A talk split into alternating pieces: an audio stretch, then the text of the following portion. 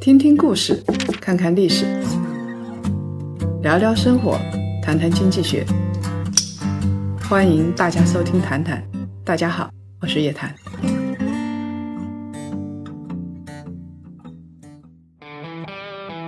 叶檀喊你去旅游啦！重走玄奘路，有敢作敢为、身体力行的著名财经专家叶檀，有一带一路行业专家高级智囊，还有新昌平顶古寺住持发心坚持的接松法师，与智者同行，净化身体与心灵，解惑企业传承问题。头脑清晰了，一切都不是问题。报名请咨询幺八七二九零零八幺二五幺八七二九零零八幺二五，下滑页面了解更多活动信息哦。叶老师，又到了我们一周的这个谈谈的时间啊！上一周我知道您的行程特别特别的满，然后呢，知道您去录了《创业英雄会》这个节目，能不能跟我们檀香分享一下这一次您看到了一些什么新的创业的项目呀什么的，跟我们分享一下？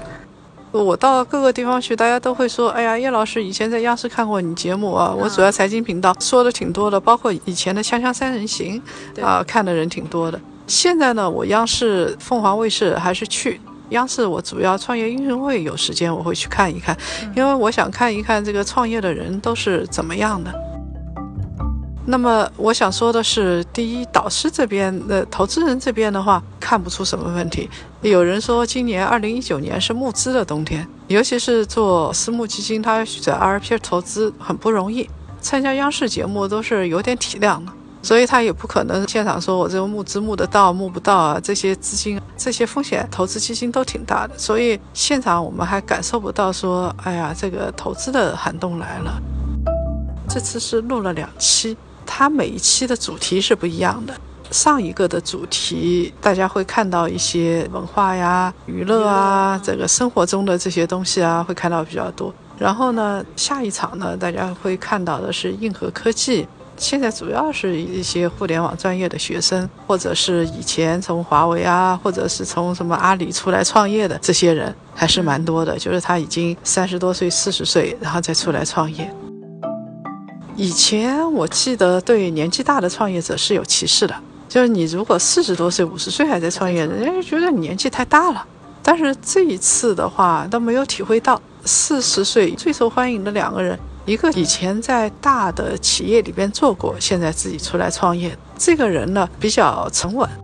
另外一个呢是上海交大这边的一个硕士毕业就出来创业，而且他在读硕期间他已经创业三次了。第一次是跟着人家做，第二次是把自己企业卖掉了，第三次自己现在又出来创业了。这两人很受欢迎，受欢迎啊，跟年纪跟性别是没有关系的。受欢迎的话有几种特质。第一，你的思路跟项目很清晰，你经得住各种盘问。你要知道，这是一个很难的事情。一个人站在台上一个多小时，十几个投资者各种问，那确实是一个很严酷的考验，各种问题都会有的。那你经受得住考验，然后还能够盈利模式很清晰，让人家觉得你这个是对的，那这个呢，蛮受欢迎的。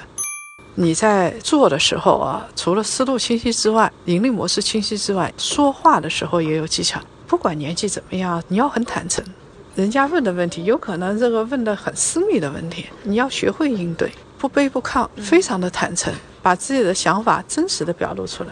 你要相信这个场上的这些人都是人精，说假话或者是要绕过去也绕不过去。大家回过一圈还是会问这些问题。你要真绕过去，你不想回答，你可以说你不想回答，但是这样不太好。然后你要说假话呢，就更糟糕。第三个呢，就是通常来说，现在盈利模式清晰的什么教育啊、科技啊，哪怕是一小点，但是你的模式很清晰，能够弥补市场空缺的，这样的更受欢迎，有机会。如果你做的都是泛泛的，我印象很深，以前去做的时候，有一个虽然大家都很同情他，他的身世也不幸，宝妈出来创业，给人家做的是一个共享的储物柜。虽然大家都很同情，但是在说的时候，因为他真要投资的时候，他还会考虑到这个东西能不能盈利。这个盈利模式你一听就是不清晰的，所以到最后给的就是一些人情分，或者是给的一些人情钱。这么多次参加下来，也有一些共通的问题的，有一些创业者，我印象比较深的共同问题的话，一个就是盈利模式不清晰，大家都在说已经有人做过，而且没成功，他还是觉得自己这个不一样，能够成功，非常走这样的人有，但他这个又没有护城河，这样的项目是有点问题的。这种项目其实我在场上也看到过一些。那么另外一个呢，就是教授创业，我是打一个问号的。我看到过不少教授、研究生创业，比如说一个很知名的教授带了他自己的学生研究团队出来创业，这样他往往会面临很大的问题。这个问题就是说，一方面他不能全心全意，因为他通常在学校是组织，他还没出来。像我们做夜谈财经，做一家公司有多辛苦，我们自己是知道的。你一方面是教授，人还不出来，半心半意的做一家企业，然后能够成功，这个概率凤毛麟角。他不能一心一意的做一件事情。还有一个呢，教授本身来说的话，通常你教授当了几十年之后，管理就是他的弱项，因为他没有时间和成本的意识，管理团队他也不是按照企业的方式来管理，那你要做企业就很难了。我记得那个时候有一个做医药的。自己的一个疫苗，他在国外研发的，拿回来做。其实他年纪也挺大了，嗯，然后自己上来讲，被下面的人怼了个要死。虽然大家都很客气，但是提的问题真的是蛮要害的，非常非常的尖锐。我的建议是这样子：如果您真的是当了一辈子教授，有一点成果，那不妨去找一家企业，合适的人干合适的事情。这个企业家去干资源整合的事情，干企业的事情，您呢就做研发的事情，用研发来占股份，一样是可以获得收益的。有的人说要把短板补齐，通常来说，短板什么时候必须要补？就这个短板短到你是活不下去，是致命的短板，这是要补的。大多数情况下，你的短板不至于致命。通常我们的策略应该是把长板做长，把护城河做长，这样你在市场才可以得到最高的溢价，而不是说你本来可以花一年把自己长板做长，做得很好，然后你回过头来非要花个十年的时间去补自己短板，还补不好。不光是这个，我们创业是这样子，通常在职场里边也应该坚持这样的原则。二零一九年，硬核科技确实是起来了。然后呢，高端消费，尤其是精神领域的消费，教育啊、娱乐啊这一块，还是做的蛮多的。包括产业互联网上各方面的配套的企业，现在我看到创业的人也在逐渐逐渐起来。有的人做软件，他说我就给化工企业配套的，在自己的领域里边做，把这一块做到最大。这样的创业者也越来越多。刚才一直在听叶老师说整个的创业者的这个情况，那其实有我们的很多的檀香在社群里面也一直跟我们交流，说觉得二零一九年经济形势不好。那这个时候大家如果创业的话，真的还有机会吗？叶老师，有啊，你如果是做得很好，还是有机会的，并不是说现在投资的人少了，然后所有的创业者那都完蛋了，没有啊。现在两极分化之后，有的创业者挺成功的。这我照样看到，像上海交大那个孩子，十二个导师，九个给他投钱，而且前面这四个都是满额的，说明好的项目大家还是抢。还有一个问题就是，我最近看巴菲特拍卖午餐的这个事情啊，一个做区块链的老总吧，他花了比较高的这个价格去跟巴菲特去吃这个午餐。对于这件事情，您是怎么看的？哎，我就很奇怪，我不知道巴菲特会是一个什么心情，因为在巴菲特眼里，大概这个做数字货币，然后是大涨大跌的，基本上巴菲特自己不投资，在他眼里估计也是骗子。啊，他如果知道这一次花了这么大价格的人是一个年轻的币圈的人，我不知道他作何感想啊？不知道他们会交流点什么。当然，我相信他肯定会问巴菲特投资啊这些东西。如果巴菲特知道他身份的话，估计会让他退出币圈。巴菲特在中国被神化啊，当然他很了不起。中国人确实比较浮躁，他希望亲身去接触巴菲特，所以呢，一个巴菲特的午餐，再加上巴菲特股东大会，简直要变成中国人专利了。每次那个小镇上乌泱乌泱全是中国人，你看到的一多半全是中国面孔。你真的觉得去听一次股东大会或者吃一次饭，能够给你的人生带来什么重大的影响吗？我相信这个去吃饭的这一次叫做孙雨辰，对吧？一个年轻人，看着很年轻啊。他是小城少年，据说这个人生来性格比较豪放，比较得瑟。他非常想出名，他这次如愿以偿了。如果从这个角度来说的话，他想做广告，他这个钱是值得的。但是你要说他的人生会因此改变，性格因此改变，不可能的。以前去参加股东大会的没几个中国人命运因此改变。吃了四次饭的一些人本来就很牛，像段永平他们本来就是挺牛的人。不牛的像赵丹阳吃了饭，好像他业绩也没什么提升，因为他不是吃一次饭可以解决的，吃一次饭就满足他的一个追星的心态。当然了，这一次因为巴菲特午餐是他自己拍卖的，谈不上骚扰，他要拿着这笔钱去做慈善的。巴菲特也是够精的，他做慈善用拍卖的方式来做，挺好。反正有人前赴后继嘛。这种追星的人的头脑，你如果说中学时候追星，我可以理解，是自己的情感的一个感情的一个投射。四十岁还追星，你这个时候其实应该把一种精神是放在心里的。这种追星毫无意义。四十岁追星的话，也就是满足你的一个情节。但是你的情节如果是通过看到一个人来解决的话，你这个人本身一定不成熟。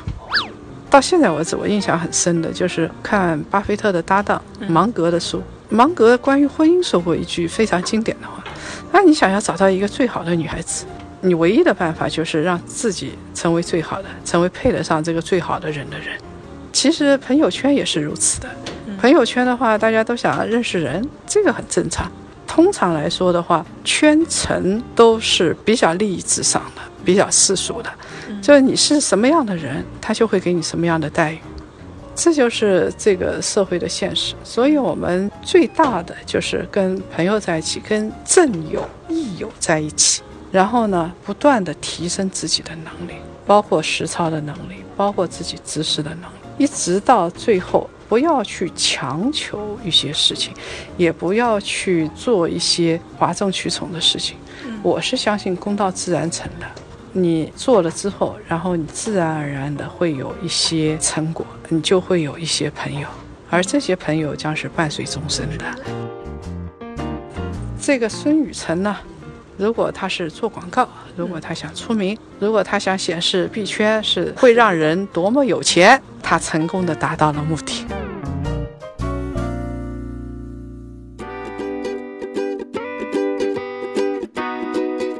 那其实这一期谈谈呢，我们聊的也非常多了啊，叶老师从创业，然后再到巴菲特午餐的这个事情聊得非常多。那么在这周呢，我们叶老师将会开启我们日本行的活动。那么也期待叶老师从日本回来，带给我们一些最新的见闻，跟我们的檀香来分享。那么这期节目到这里就结束了，我们下一期再见。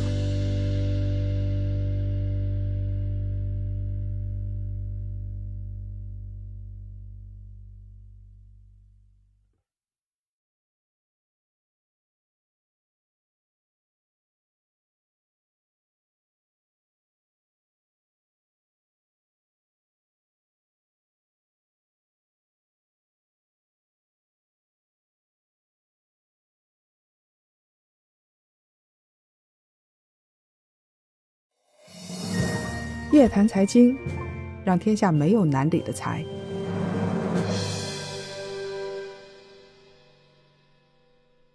这两天我还看到一个新闻啊，就是说现在又在开始做这个人口普查这件事情了。那您认为现在做的人口普查这个事情，跟我们的房地产税啊，跟我们房产行业这一块有没有什么关系？会不会有造成什么样的影响？这这我不知道这些胡说八道是怎么来的啊。每次有一丁点的东西跟人口有关，跟什么有关，货币有关，大家就跟房地产扯在一块儿。其实这个跟房地产根本扯不上。像人口普查的事情，有一次一次人口普查，第七次人口普查了。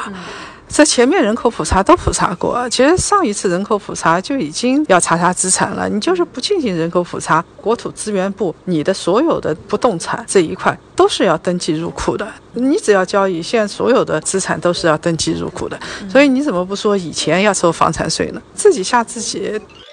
第一呢，跟房地产扯在一块儿呢，比较吸引眼球，所以大家愿意跟房地产扯在一块儿，标题党。第二个呢，就是不懂。说到人口普查要查房了，就觉得是不是要收税了？那他不知道以前国土资源部的事情，也不知道以前人口普查的事情。第三个就是很多人的人云亦云转嘛，反正大多数人确实是不太懂，然后就转。在接下来要收房产税，我觉得还是蛮长时间的事情。不光是这个政策和数据的对接，我们主要是法律方面的问题还没解决，其实数据的对接基本上已经解决了。不是做完了，就是它大部分的数据已经可以对接了。你只要一声令下，全国这个联网大部分是可以找到的。但是呢，有一些你比如说以前单位分房啊，这种福利房啊、单位集资房啊、央企啊、事业单位啊、国企事业单位这种房子，它其实是蛮难受的。你的产权又不是他的，他又住在那儿，这种东西算谁的？而且房产税还要跟实体经济相挂钩的。我最近去一些地方，像深圳会好一点，因为深圳本来就很富，经济很发达，它可以拿出钱来补贴人才。公租房这一块的话，价格很低，是市场价的百分之三十到百分之五十。但是通常的地级市，中国地级以下的城市是不具备这样的经济基础的。现在最少最少，地方财政百分之五十还是要靠房地产的。而且现在这个经济处于一个震荡的过程当中，那这种时候你动不动收房产税，动不动收房产税，我不知道这些人在想什么，他们一定没有自己的脑子去具体的分析这个问题。如果各位想了解更多财经经济类资讯，请搜索拼音谈财经，关注我们的微信公众号“夜谈财经”或者呢“夜谈财富”，我们不见不散。